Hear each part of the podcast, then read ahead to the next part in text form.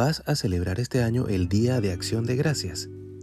En muchos países, este día se celebra de una manera muy especial.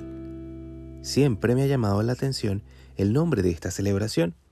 Piensa en ello, acción de gracias. Es decir, hacemos la acción de dar gracias, ponemos nuestra gratitud en acción. Me encanta este concepto. A veces es fácil quedarnos en conceptos abstractos y es por eso que me gusta tanto este acercamiento tan práctico, en el que podemos expresar nuestra gratitud por medio de acciones concretas en nuestro día a día y vivir así una vida plena.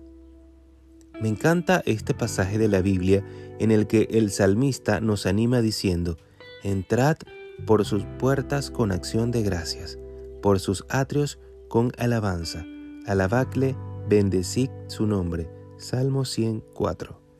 Es tan preciosa la idea de entrar en la presencia de Dios con esa acción de gracias, con ese deseo de alabarle y de darle gracias por todo lo que Él es y todo lo que hace por nosotros. Es tiempo de poner tu gratitud en acción y quiero ayudarte con ello. A lo largo de esta semana vamos a analizar algunas claves que te ayudarán a ser más intencional en el día a día a la hora de vivir una vida llena de gratitud. Estoy seguro de que esto va a tener un impacto tan positivo en tu vida que no querrás dejar de dar gracias en todo y por todo. Te invito a que puedas orar conmigo. Señor, gracias por todas y cada una de las cosas que haces en mi vida, así como por todas las cosas que has preparado para mí. Gracias por tu amor tan increíble.